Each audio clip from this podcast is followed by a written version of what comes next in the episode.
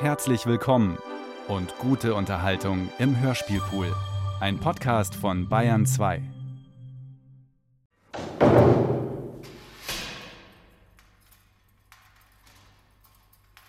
Ist's nicht genug, dass ich nun da sitze in der Haft? Man verschloss mich hier oben in diesem Saal, weil drunten alles besetzt ist. Eine hübsche Ehren- oder Schandwache vor der Saaltüre sieht auf mich. Verdammt. Allerdings ist es sehr komisch.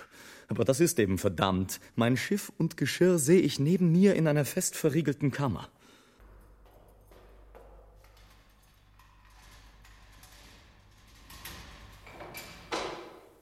Auf elfeinhalb Uhr lässet euch der Mühlanzer Stadtrat vor seine Session einladen. Himmel, es laufen hier 40 Wege zum Scherz. Verdammt sei der Mensch samt seinen armen Hunden von Vorsätzen und die Mühlanzer Schafshäupter und alles. Nur in der Luft, 3000 Fuß hoch, sind noch Minuten von einem guten Tag zu haben. Oh, ich könnte jetzt auch droben unter den Raben und Lerchengeiern sein.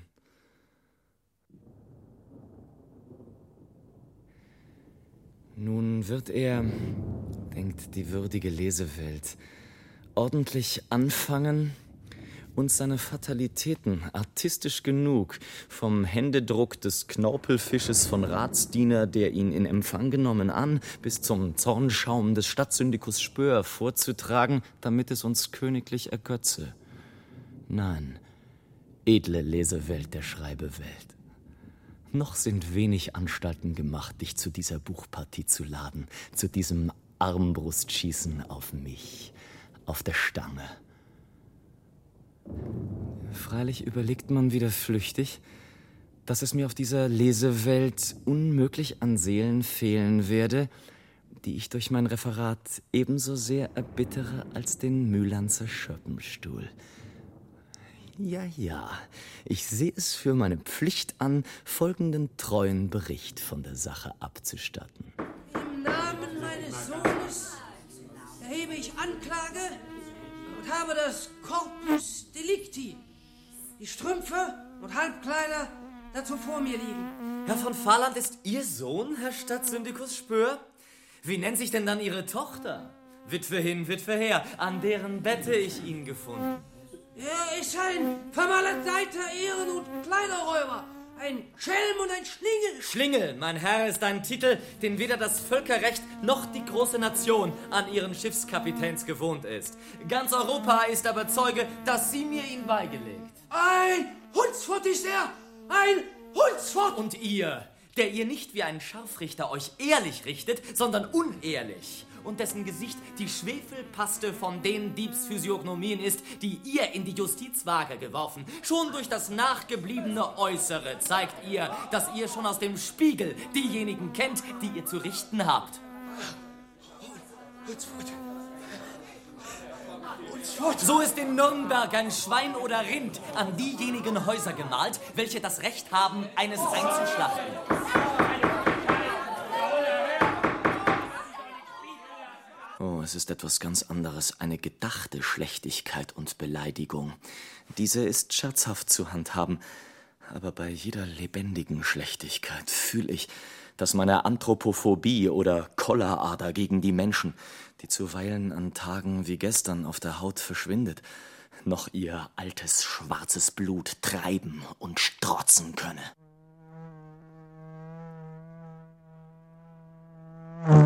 Ruhe! Ruhe! Wasser. Ratsmann Scharweber zum Protokoll. Angeklagter, euer Name und Stand. Ich nenne mich nur den Edelmann Gianozzo. Und dabei beharre ich. Ich würde mir, wenn einer von Ihnen stift- und degenfähig wäre, ein wahres Vergnügen daraus machen, solchen zu erstechen. Bekennt ihr euch schuldig, die Strümpfe und Halbkleider, also das Corpus Delicti, an euch genommen zu Ich haben? habe von Fahrlands Ein- oder Auskleidung bloß einen Steckbrief verfassen und diesen dem Intelligenzblatt vertrauen wollen. An wen setzt ihr ferner eure gestohlenen Sachen gewöhnlich ab? Ich bin ein Honoratior. Der Honoratior dringt jede Stunde darauf, schriftlich vernommen zu werden, anstatt mündlich. Ich dringe ebenso und will hiermit nicht gehört sein, sondern gelesen und sage kein Wort weiter. Apropos gelesen. Ist er wohl jener Gianozzo, welcher eine Schmähschrift auf unseren Galgen verfasst und aus der Luft herab auf unseren Ort geworfen? Hört nur, ihr Ratsherren. Teuerste Jubelseelen. Die wichtige Stätte, wo ich stehe, ist das Thema meiner Kasualrede. Eine Stadt und ein Galgen sind nicht bloß topografisch so nah aneinander, dass alle Kriminalisten diesen nur für die fernste Pforte und Vorpost derselben ansehen. Sein Pilaster Dreizack ist die trinomische Wurzel der städtischen Sittlichkeit und bildet die drei Staat-Inquisitoren, auf denen alles ruht. Ja, die wahren Karyatiden, welche das Staatsgebäude selbst halten. Wer einen Galgen sieht, der freut sich, weil er weiß, dass eine Stadt zugleich nachkommt, nach diesem dreibälkigen Telegraph oder sechseckigen Bierzeichen derselben. Betrachtet diesen Dreizack, der das Land beherrscht und zählt unter den Mühlanzern, die er seit einem Säkulum bei Ehren erhalten, besonders drei Klassen. Die Verlierer, die Nachdrucker und die Spieler.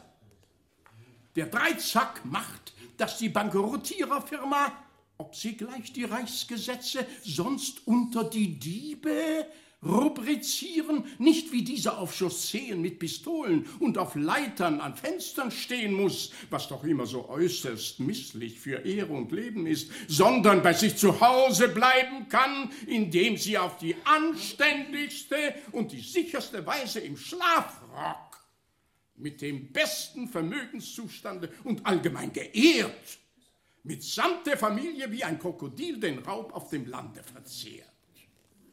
Welchen Verlierer unter uns ist daher nicht der Galgen venerabel? Auch der Nachdrucker hält sich an dessen drei Herkulessäulen.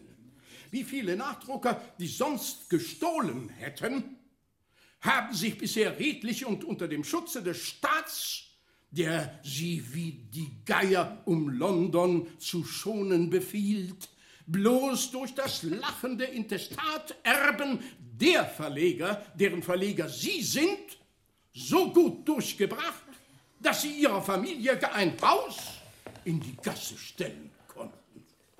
So wechselt der Lorbeer der Literatur an Galgenpfeilern wie an Parnassen hinauf.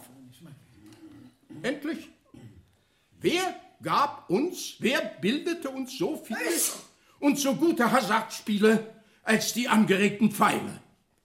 Die deutsche Geschichte sagt uns, dass der Adel sonst vom Sattel oder Stegreif lebte, nämlich vom Rauben unter freiem Himmel. Daher man bloß bürgerlichen Menschen Hasardspiele nie vergönnen kann, weil sie die Rechte der Raubschlösser nie besessen. In Spa müssen sogar Juden, wenn sie als Bankiers und Croupiers auftreten wollen, sich unter der Hand eigenhändig zu Michaelis-Rittern erheben. Mit den Galgen aber bräche man zu Messzeiten, wo so sehr gespielt und gestohlen wird, zugleich die Spieltische ein und der abgesetzte Bankier müsste sogleich aufsitzen und in dem nächsten Hohlwege reiten, um dem Viehhändler nach der Geldkatze zu greifen. Nein, lieber lasset uns Galgen und Ehrlichkeit behalten und dabei ein Spiel Karten.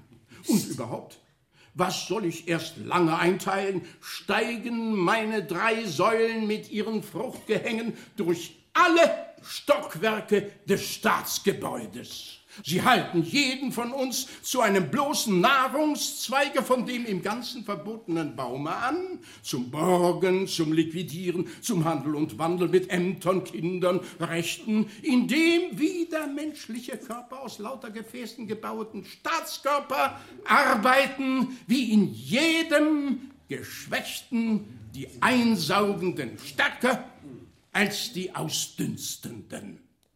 Alle Kassen stehen daher da.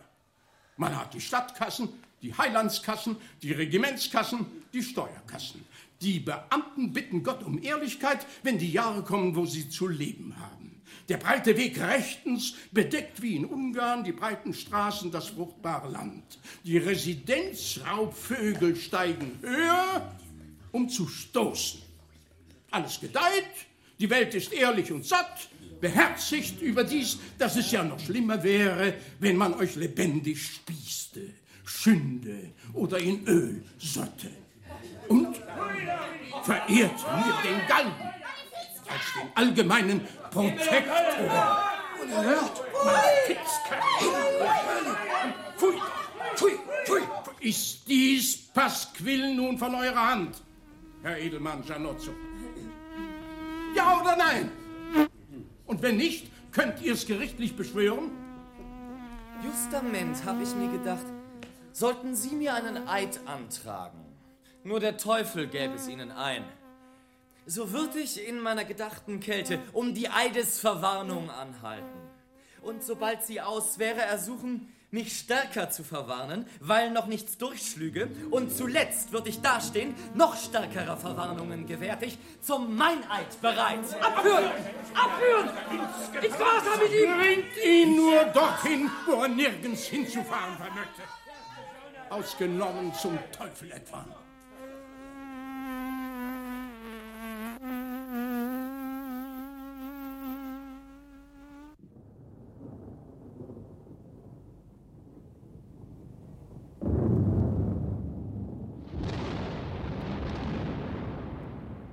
Meines Ortes sitze ich jetzt an einem Orte fest, ohne eine Ritze zur Flucht. Und mit langen Aussichten auf ein verfluchtes Leben. Zumal bei meiner Offenherzigkeit. In den Schwefelhöhlen und Hundsgrotten erstickt man, wenn man sich bückt. An Gerichts- und anderen Höfen wenn man sich aufrichtet. Hier hafte ich und hier bleibe ich haften.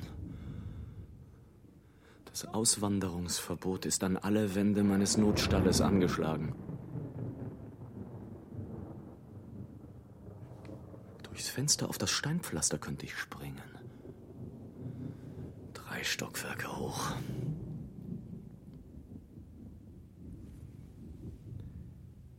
Würgt ich die Wache nieder. So stünd ich an der Haustüre im aufsteigenden Knoten und der Gerichtspöbel ginge mit mir wieder herauf. Jede Not liegt so lange als Inkube felsenschwer auf der Brust, als man kein Glied dagegen regen kann. Fängt das Arbeiten dagegen an, so höret der Alp auf. In solchen Nöten fallen einem nichts ein als wieder andere. Habe die Beine im Fegefeuer, so kleben die Augen an der Hölle.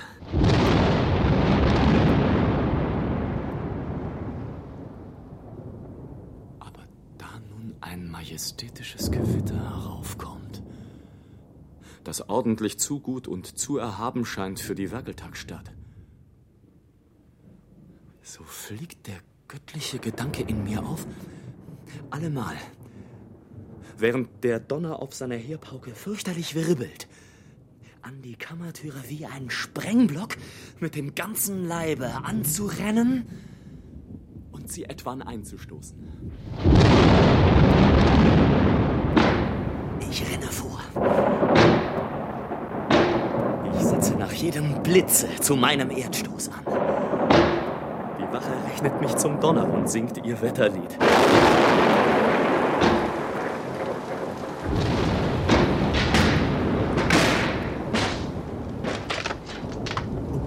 Endlich schlagen 20 solche Pralltriller durch.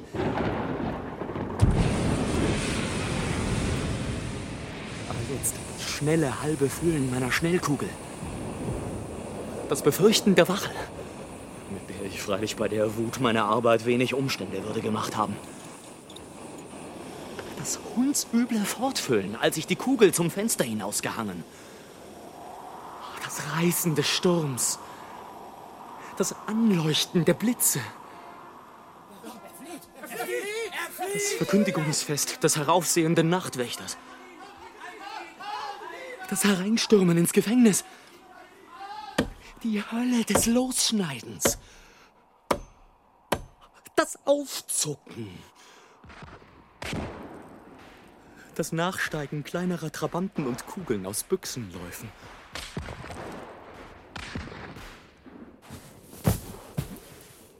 Das betrunkene, an alle Dächer gehende Antaumeln des noch nicht vollen Luftspringers.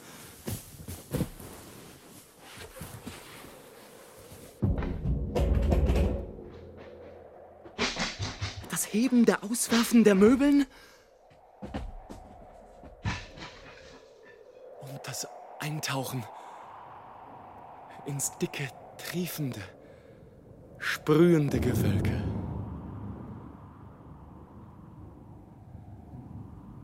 Alles soll bloß denen, die aus dem krachenden, brennenden Toulon rannten, den Höllenweg nach dem Hafen ein wenig wieder auffrischen.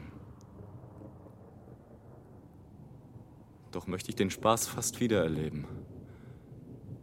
Denn es war keiner, sondern etwas Rechtes.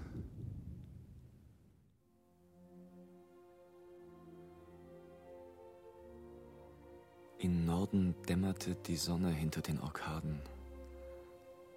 Rechts nebelten die Küsten der Menschen. Als ein stilles, weites Land der Seelen steht das leere Meer unter dem leeren Himmel. Vielleicht streifen Schiffe wie Wasservögel über die Fläche. Aber sie laufen zu klein und weiß unter dem Schleier der Ferne. Wüstenei. Über dir schlägt das Herz größer.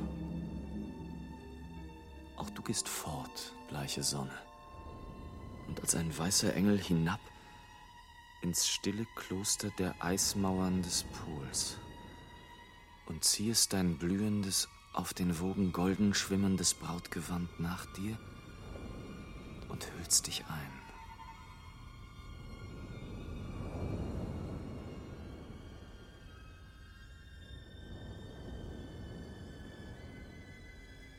Die Blasse im Rosenkleide. Wo ist sie jetzt? Wird sie in ein warmes, reges Auge schimmern zwischen den Eisfeldern?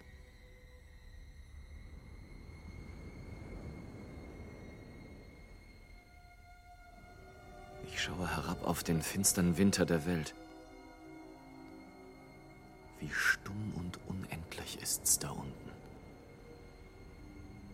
Das allgewaltige, fortgestreckte Ungeheuer regt sich in tausend Gliedern und runzelt sich, und nichts bleibt groß vor ihm als sein Vater, der Himmel. Großer Sohn, führest du mich zum Vater, wenn ich einmal zu dir komme?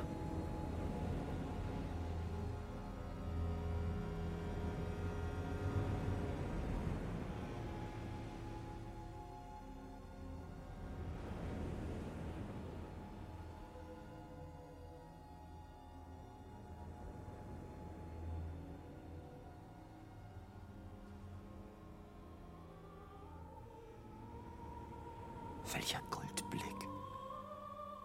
Im Abendrot glüht Aurora an. Was reißet so schnell das schwarze Leichentuch vom Wasserorkus weg? Wie brennen die Länder der Menschen wie goldene Morgen. Oh, kommst du schon wieder zu uns, du herrliche, liebe Sonne? So jung und rosenrot. Und willst wieder freundlich hinziehen über den langen Tag? Und über die Gärten und Spiele der Menschen.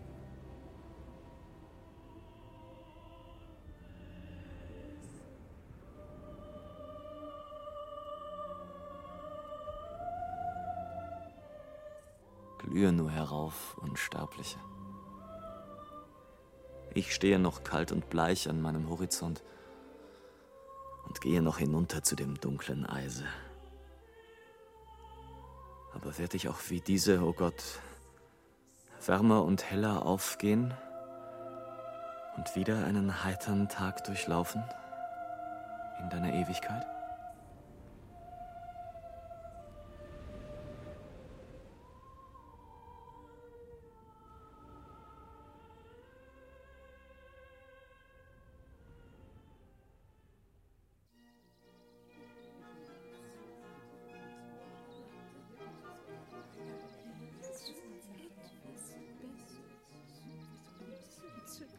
Heute morgens ging ich ins Bad Herrenleis herab, wo ich jetzt sitze.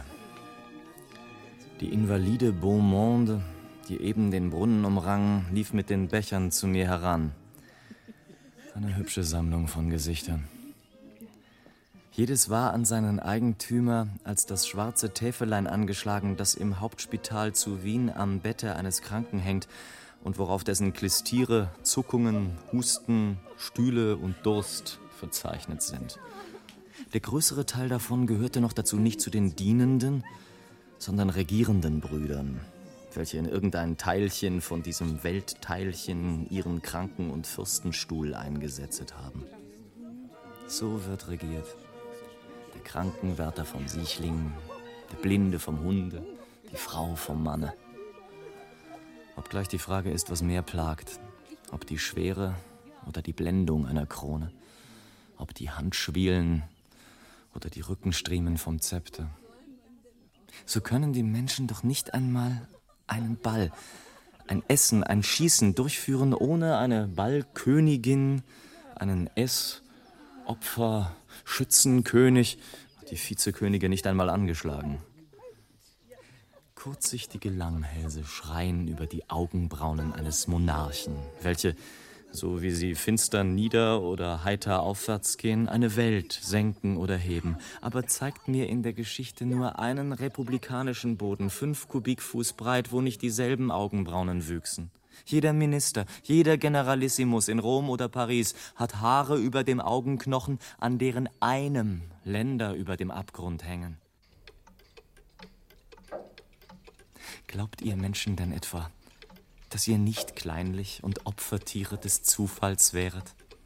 Und dass ihr nicht Gott tausendmal dankt, wenn ein anderer aus Höflichkeit sich in eurem Namen entschließet? Warum achtet ihr die Gewohnheit so sehr? diese Geschäfts- und Waffenträgerin der Willenlosigkeit und den Gebrauch, diesen Kurator des abwesenden Geistes.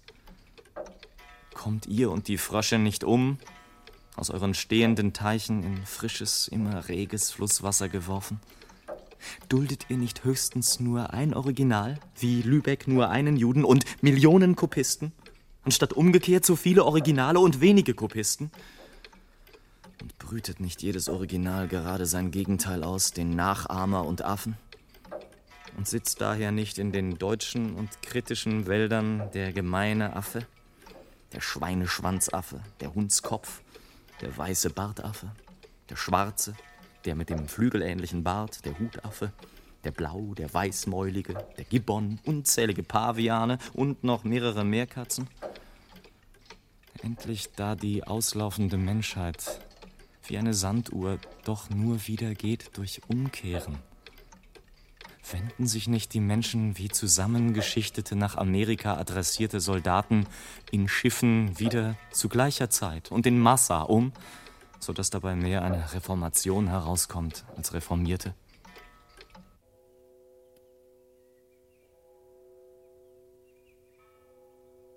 Jetzt ist's Mitternacht. Man glaube nicht, dass ich einen ganzen Tag, den ich hätte verfahren können, im Schwitzbad Herrn Leis würde versessen haben, wenn nicht die westliche Deklination des Windes gewesen wäre. Womit ich mich noch besonders beruhige, ist mit der Hoffnung, dass ich vielleicht, man gönne mir den frommen Traum, den Schwitzbadort, nämlich den geadelten Teil davon, in einen mehr als gewöhnlichen Grimm und Harnisch gebracht. Und zwar als Gelegenheitsprediger. Ähm, meine Herren, außer der Gesundheit wird durchaus nichts hässlicher verschwendet als ihr Surrogat, die Zeit. Welche entsetzliche Summen kostet einem Lande der Schlaf, da es durch strenge Schlafedikte leicht dahin zu bringen wäre, dass es nicht mehr schliefe als jeder Nachtwächter? werfen wir nicht jährlich wieder 13.541 Taler 16 Groschen zum Fenster hinaus, dass wir den Sonntag feiern, am Tage, da wir wie andere Völker nachts in die Kirche gehen könnten, wo die Dunkelheit, die Andacht und die Schlafkarenz die Buße nicht verderben würde. So muss auch nicht als etwas Kleinliches aus der Unkostenrechnung alles das ausgelassen werden, was das Land jährlich an zwei Personen einbüßet durch Balbieren, indes mit dem Barte der Stab wüchse und durch Donnerwetter, weil dabei nur Gebetbücher ergriffen werden, und durch stehende Tischgebete, die man ja sitzend still in sich unter dem Koin verrichten könnte, und durch fremde Passagiere, denen der Staatsbürger durchs Fenster nachsieht, da jeder Narr, der in der Stadt nichts verzehrt und nur durchpassiert, um dieselbe reiten könnte. Und besonders durch das allgemeine Müßiggehen und Faulpelzwerk der linken Hand und zweier Füße. Abgerechnet die wenigen Spinner mit zwei Händen oder die Krüppel, die einen guten Fuß schreiben, nicht eigenhändig, sondern eigenfüßig, oder die Wilden, welche mit den Füßen stehlen und außer den langen Fingern und Diebsdaumen noch lange Diebszehen haben und in einem anderen Sinn Räuber zu Fuße sind, so tun gerade drei Viertel am Menschen nichts. Und er hängt voll Faultiere. Sapperment. Kann nicht die Hand oben und der Fuß unten ein paar Handwerke zugleich treiben? Wahrlich, der Staat könnte durch ein strenges Wegschneiden aller dieser Ess-, Bet-, Buß- und Gliederferien dahin hinaufgearbeitet und gezogen werden, dass er ein ordentliches, großes Raspel- und Arbeitshaus würde, überall mit emsigem Sitz- und Greiffleisch ausgepolstert, alle darin schwitzend, keuchend, kartätschend, scheuernd und wütend, ohne sich nur umzugucken und ohne sich zu scheren um Lust und Liebe und Himmel und Hölle, Herrenleiser, Bad und Kurgäste. Ihr seid fast die Leute dazu. Ich werde sogleich fortfahren. Ich will nur erst ein solches Arbeitshaus herzlich zu zehntausend Teufeln wünschen und in die Hölle eine solche Vorhölle. Und vorher unter dasselbe einen hübschen Minengang zum Aufsprengen.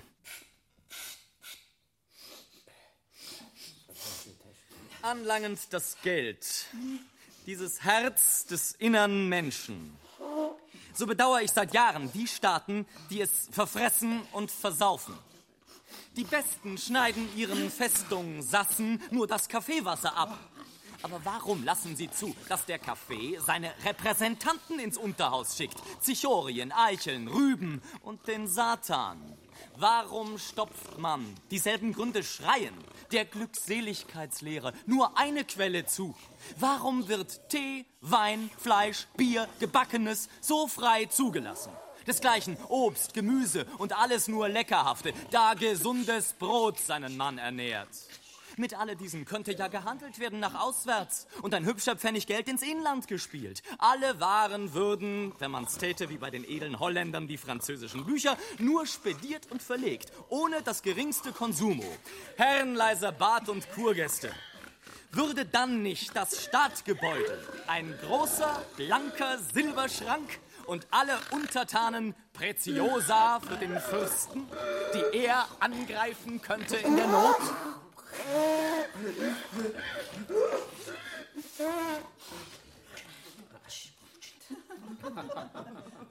Man lachte und wurde um nichts besser. Ich wusste es vorher. Man dankte mir auch. Ich fragte nichts danach.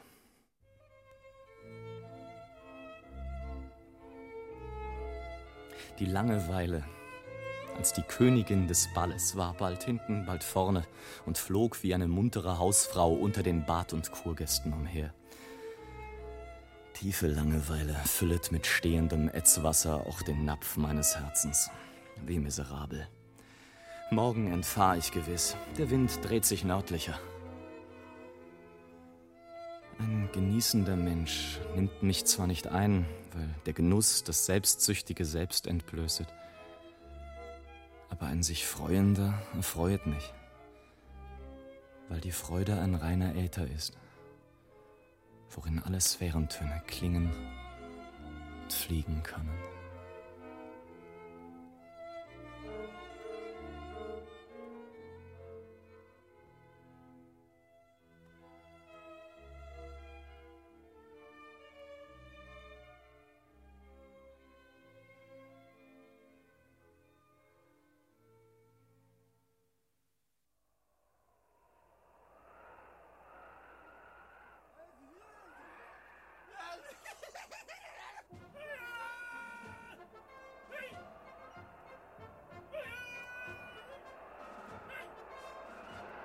Welche lüftende Freiheit Luft gegen den Kerkerbruder im Unten.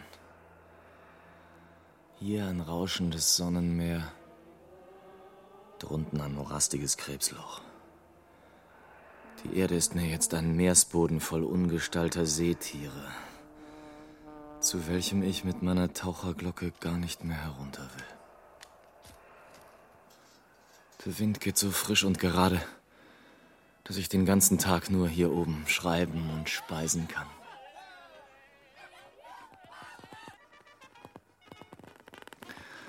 Ich tue das.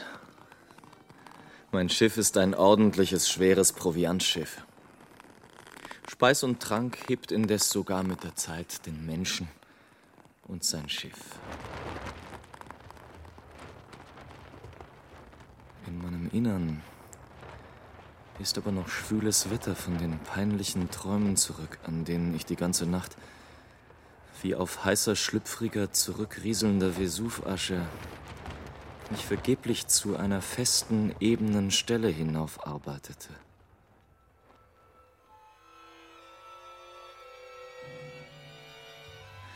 So träumte mir ein kohlenschwarzer Hahn stehe und kratze auf meiner blutigen Brust, um sich mein Herz auszuschauen.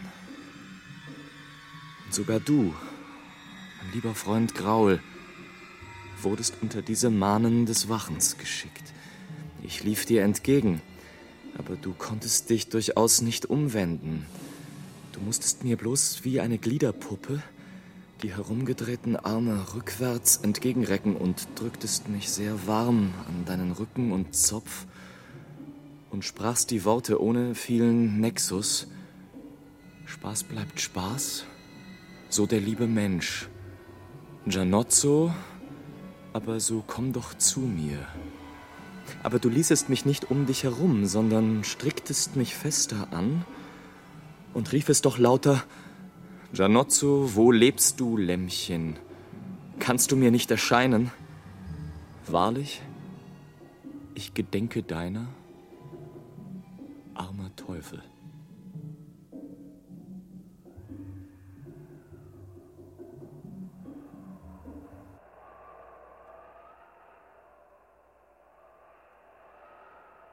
Wie grünen die Weinberge, wie glänzet der Neckar. Ich stehe also über Schwaben, aber immer mehr ist mir, als hätte ich diese Ebenen schon in alten Träumen durchwandelt.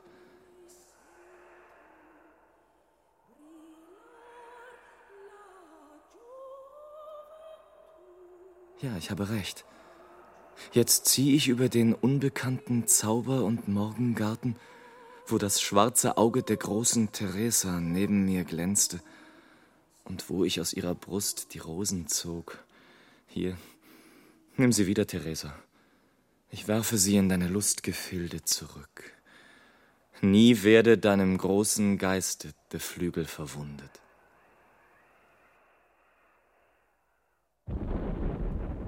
Am Horizont wechselt ein Vulkanenhalbzirkel von zackigen Gewitterwolken auf. Ich höre von weitem Donnern. Auf den Gletschern wohnt der schöne lange Blitz der Mittagssonne. Und ich werde, hoffe ich, früher an den Bergen hängen als das Wetter.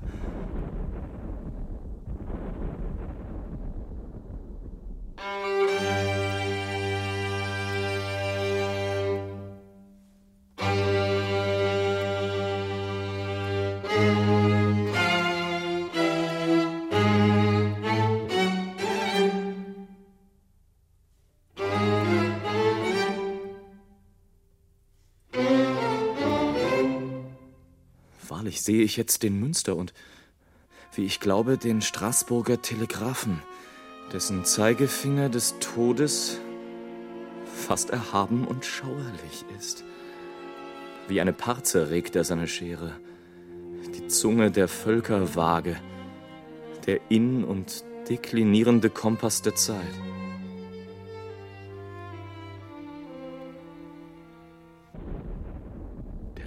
Rollet immer lauter und voller heran. Und doch stehen die weißen Wettergebirge noch so niedrig am Himmel. Oh Teufel. Er kommt aus einer Schlacht. Soldatenhaufen sprengen über Hügel. Landleute rennen. Ein Dorf brennt als Wachfeuer. In einem Garten sehe ich tote Pferde. Und ein Kind trägt einen abgerissenen Arm fort.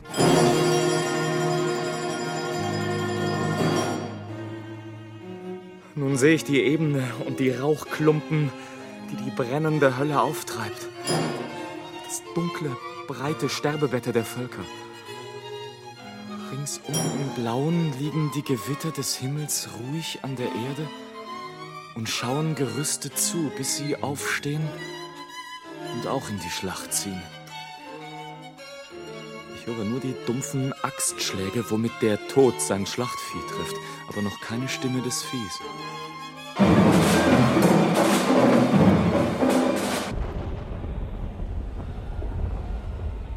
Ein Windstoß wirft mich plötzlich mitten über die wolkige Brandstätte voll Waffenglanz.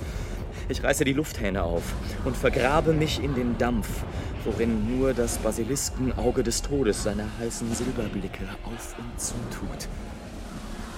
Bin nicht nahe und tief genug am Blinken der Bajonette, am Feuerregen des Geschützes, am Blutregen auf der Erde, an den Stimmen der Pein, an der weißen Gestalt des Verblutens.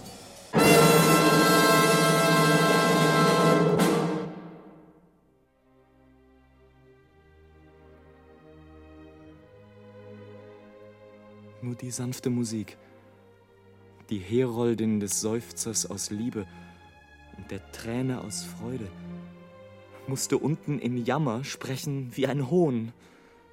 Und die Heerpauke der Kartaunen schlug mit Erdstößen in die weichen, guten Töne. Und die Trommelwirbel des kleinen Geschützes gingen fort. Oh Gott, der Schmerz ging drunten auf und ab und trat unsere Gesichter mit Füßen und begrub den Toten nur unter Sterbende. Mein Herz dröhnte. Oh, wie hoch ist seit zwei Minuten der Jammer gewachsen. Entsetzlich. Jetzt darf ich sie recht hassen, die Menschen. Diese lächerlichen Kauze und Weisheithvögel im Hellen, die sogleich zerrupfende Raubvögel werden, sobald sie ein wenig Finsternis gewinnen. Nur mit Schießpulver tun sie alles. Nur damit reinigen sie die Kerkerluft der Länder. Damit machen sie die Wunde, die ihnen das wütige Laster gebissen, weiter und heil. Jetzt wurde ich auch von der Wut gepackt.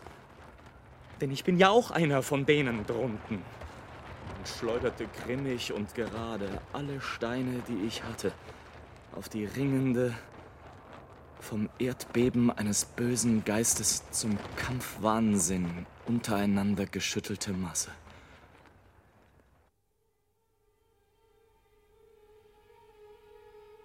Da hebt mich der Gewichtsverlust plötzlich ins hohe Blau hinauf. Wie glänzt die Sonne in ihrem stillen Himmel so ruhig und kalt über der schwülen irdischen Hölle. Als seien die Kriegsfeuer der Menschen nur kranke, fliegende Funken vor ihrem großen Auge. Ich sehe mich um nach dem Schlachtgewölke und mein Auge weint zornig. Ach, das Schlechteste an der Menschheit oder Unmenschheit ist, dass kein Mensch, kein Fürst, keine Zensur und sei sie auch noch so tyrannisch und unverschämt, die bitterste Rüge des Krieges verwehrt. Und dass doch die Ehre und die Dauer desselben darum nicht kleiner wird. Fort! Was willst du auf meiner Kugel, schwerer, niederdrückender Räuber? Fort! Du bist der schwarze Hahn, der diese Nacht nach meinem Herzen grub. Wunderbarer Tag. Hell ziehen schon die schimmernden Schweizer Gebirge mit ihren Tiefen und Zinnen vor mir heran und schütten den Rhein weg. Aber hinter mir wachsen eilig die Gewitterwolken in den Himmel herauf und schweigen grimmig. Die Lüfte gehen immer langsamer und bewegen mich kaum. Jetzt regt sich nichts mehr. Vor welcher Welt schweb ich still? Vor mir donnert der Rhein, hinter mir das Wetter. Die Stadt Gottes mit unzähligen glänzenden Turmen liegt vor mir. Tief in der Ferne stehen auf ewigen Tempeln weiße, helle Götterbilder. Und der hohe König der Götter, der Mont Blanc und der auf die tiefe Erde herabgeworfene Rhein, steigt als ein weißer Riesengeist wieder auf und hat den himmlischen Regenbogen um und schwebt silbern und leicht. Was ist das? Kommt mein Schicksal? Scharrt der schwarze Hahn? Ich wollte mich jetzt tiefer senken, vor die herrliche, auf der alten, ruhenden, neuen Welt, aber ich konnte nicht. Die Verbindung zwischen den Lufthähnen ist durch das schnelle Ausreißen in der Schlacht zertrennt. Ich kann mich bloß, wenn ich nicht durch Windstöße einer Alpe erreiche, ehe mich das Gewitter ergreift, durch das Aufschlitzen der Kugel erretten. Jetzt trägt mich ein Windstoß ganz nahe vor die göttliche Glanzwelt. Aber schon arbeiten die Wolken lauter als der Strom. Die schwarze Wolkenschlange hinter mir ringelt sich auseinander und zischt und schillert schon neben mir in Osten. Wie fliegen die Goldadler der Flammen überall um die Sonne, um die Eiskuppeln, um den zerknirschten Rhein und um die giftige Wolke und ruhen mit aufgeschlagenen Flügeln an grünen Alpen aus. Ich glaube, ich soll heute sterben. Das große Gewitter wird mich fassen. So starb ich gern, verhüllter über mir. Ich drücke die sonnenrote Stunde und die gebirgige Welt noch tief ins brausende Herz. Und dann zerbrech es, woran es will. Oh, wie schön! In Morgen rauschen Donner und Flut und auf ihnen hängt statt des Regenbogens ein großes, stilles Farbenrad, ein flammiger Ring der Ewigkeit aus Juwelen. Die warme, sanfte Sonne glimmt nicht weit von den Gewitterzacken. Noch sonnen die goldgrünen Alpen ihre Brust. Und herrlich arbeiten die Lichter und die Nächte in den aufeinandergeworfenen Welten der Schweiz durcheinander. Städte sind unter Wolken, Gletscher voll Glut, Abgründe voll Dampf, Wälder finster und Blitze, Abendstrahlen, Schnee, Tropfen, Wolken, Regenbogen bewohnen zugleich den unendlichen Kreis. Jetzt gähnet ein Wolkenrachen vor der Sonne. Oh, die schwarze Wolke frisset an der Sonne. Das erhabene Land wird ein Kirchhof von Riesengräbern. Und nur die weißen, hohen Epitaphien der Gletscher glänzen noch durch.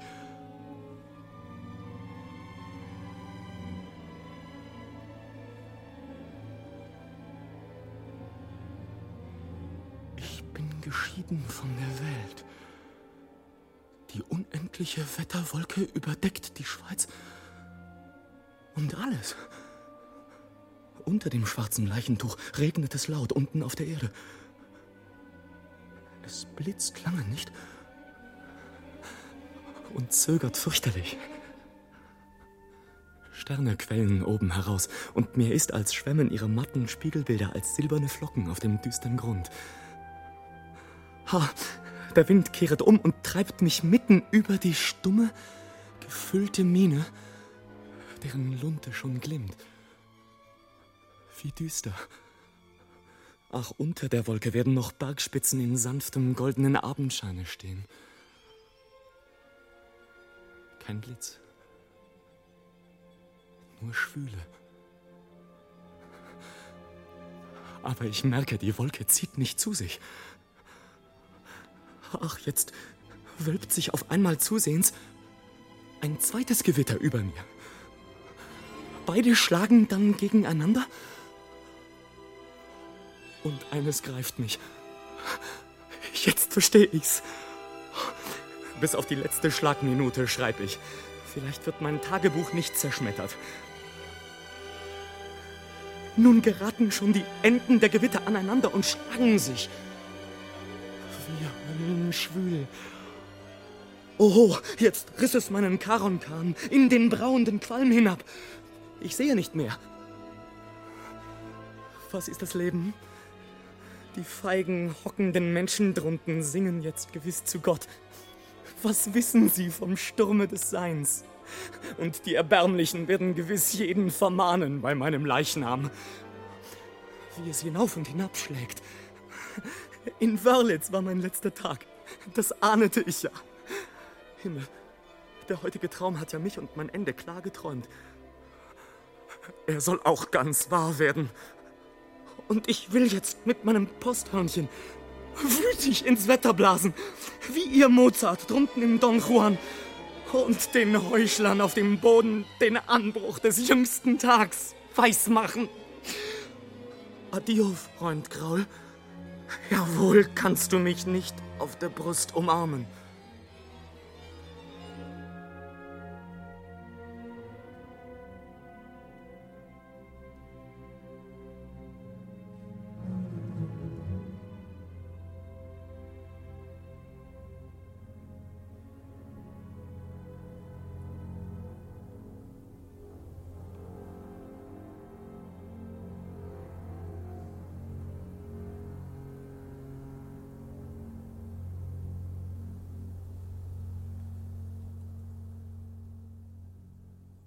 Es ist eine besondere Schickung, dass dieser, mein zwar nicht ältester, doch kräftigster Freund, mir zweimal begegnete, ohne dass er es wusste. Denn ich war der tanzende Nachtwandler, den er auf dem Brocken in der Menuett gesehen. Und auf meinem Wege nach Bern, wo ich meinen Klabis gemacht, stand ich gerade am Rheinfall zu Schaffhausen, als er oben blies. Das Gewitter wütete fürchterlich und nahe an der Erde und stürzte zugleich mit dem Rhein herunter. Wirklich vernahm ich und noch einige ein sonderbares, aber unharmonisches, abgestoßenes, schneidendes Tönen droben aus dem finstern Wolkengewölbe. Endlich durchbrach dieses ein schmetternder Schlag. Unweit von uns flog die zerschlitzte Kugel und die Sänfte daran auf einer Wiese nieder. Ich erkannte sogleich meinen teuern Freund.